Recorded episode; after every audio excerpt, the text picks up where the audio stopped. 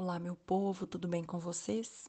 Estamos aqui na nossa oitava aula de Sociologia e a gente vai estudar a diversidade cultural e os direitos humanos.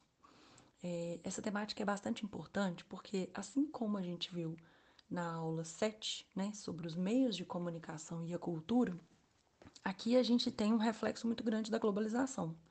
Né? A gente sabe que o contato entre nações, entre culturas, ele existe desde as grandes navegações. E o questionamento de uma cultura em relação a outra, né, de, um, de uma sociedade em relação a outra, aos meios que as, o grupo é organizado, é, com que se identifica, religião e, e costumes, etc., é, ele traz conflitos, infelizmente, né? E nós tivemos dois grandes conflitos, né, a nível mundial, que foram a Primeira e a Segunda Guerra Mundial, que trouxeram importantes questionamentos sobre o tanto que a diversidade cultural estava sendo colocada é, a nível de atrocidade mesmo, né? O tanto que ela estava sendo questionada a nível de dizimação de populações inteiras. A gente sabe muito bem o que aconteceu na época do nazismo e o tanto que o pensamento alemão, né, de embranquecimento, de hegemonia, ele trouxe drásticos né, prejuízos a nações inteiras, sem contar a catástrofe, né, assim, abominável destruição mesmo, né, de famílias e, e, e tudo que a gente sabe que o Holocausto, infelizmente, provocou.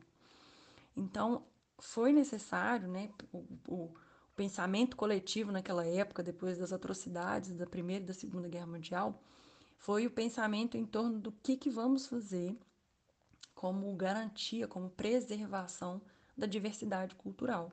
Porque se a gente continuar né, nesse ritmo, né, enquanto uma nação achar que a outra ela é inferior pela sua manifestação cultural, pela forma como ela conduz a sociedade, o, o objetivo, né, no fim, vai culminar na extinção da raça humana. Né? Não, não tem como pensar diverso disso, porque se toda, toda cultura achar que a outra, por ser tão somente diferente, está errada, no fim haverá a eliminação por inteiro da sociedade humana. E aí nós temos como um marco histórico né, dessa preocupação com a diversidade cultural e a legitimação dos direitos humanos, a gente tem a Declaração Universal dos Direitos Humanos, que veio em 1948 com a criação, inclusive, da Organização das Nações Unidas.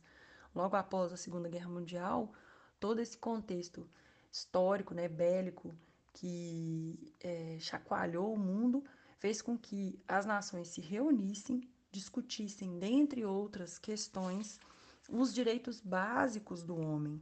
Dentre eles, a gente pode colocar que todos nascem livres e iguais, é impossível discriminar, o direito à vida é um direito humano, é proibido a tortura, todas as pessoas têm direito a asilo, liberdade de locomoção, direito à diversão, comida, abrigo, educação e assim por diante.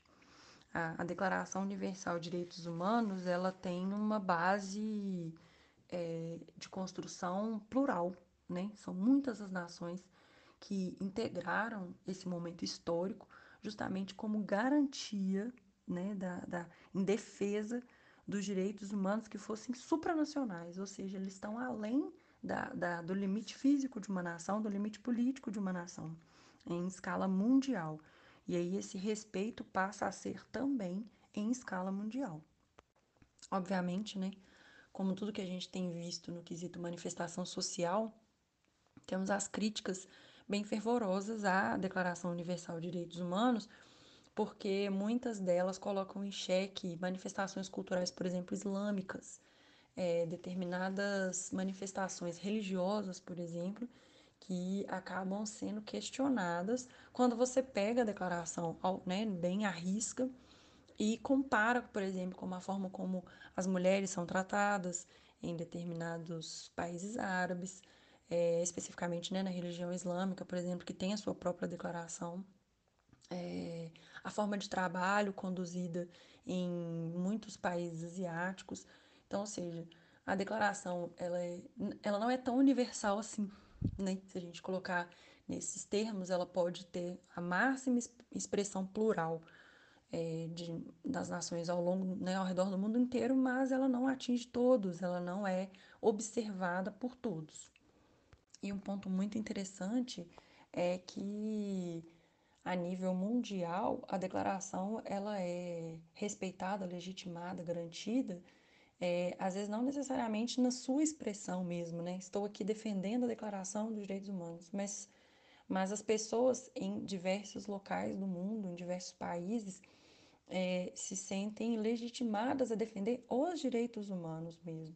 E às vezes em relação a outro país, né? A gente vê aqui, por exemplo, no Brasil é, ou em outros países na América do Sul na, e fora, França, é, Estados Unidos, várias movimentações sociais em defesa, né, em manifestação mesmo de, de repressão, de repúdio a determinados governos é, ditatoriais, é, com violência, né, com, com submissão da mulher e, e até mesmo né, de trabalho escravo. Então, ou seja, a globalização, ao mesmo tempo que ela tem esse ponto negativo de homogeneização, né, esse choque de homogeneização das culturas, ela também permite que ao redor do mundo haja uma comoção muito grande em defesa dos direitos universalizados, né, dos direitos humanos universalizados.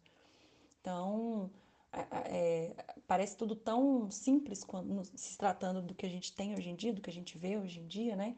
Como, por exemplo, um, uma hashtag aí no Instagram que refletiu bastante algo que já acontecia aqui no Brasil, mas a hashtag veio em inglês por conta de um movimento é, racista lá nos Estados Unidos, que é Black Lives Matter, que né, na tradução literal, vidas negras importam.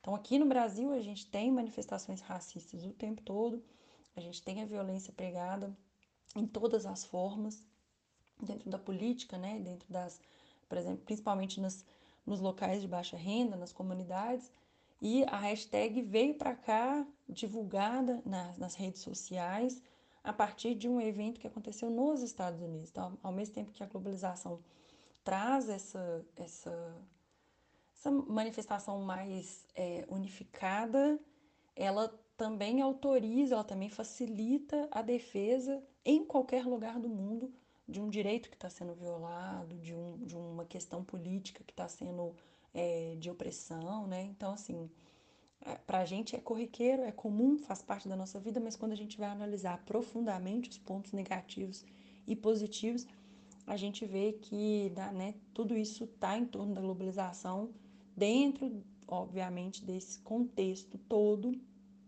é, lá histórico que a gente vem estudando, desde quando os países começaram a avançar na Revolução Industrial, o próprio capitalismo, o, a, o facilitador, né, que é são, foram os meios de comunicação e, e as próprias guerras, né? Que o famoso Amales que vem para o bem, o acontecimento delas, né? Se fosse melhor que não tivesse acontecido, mas o acontecimento delas provocou essa unificação muito grande em torno principalmente dos direitos humanos. Deem uma lidinha lá no capítulo que eu deixei salvo no Linktree. Tem um texto de base também muito interessante sobre a comemoração é, da Declaração de Direitos Humanos e os exercícios, né, que são os mais importantes.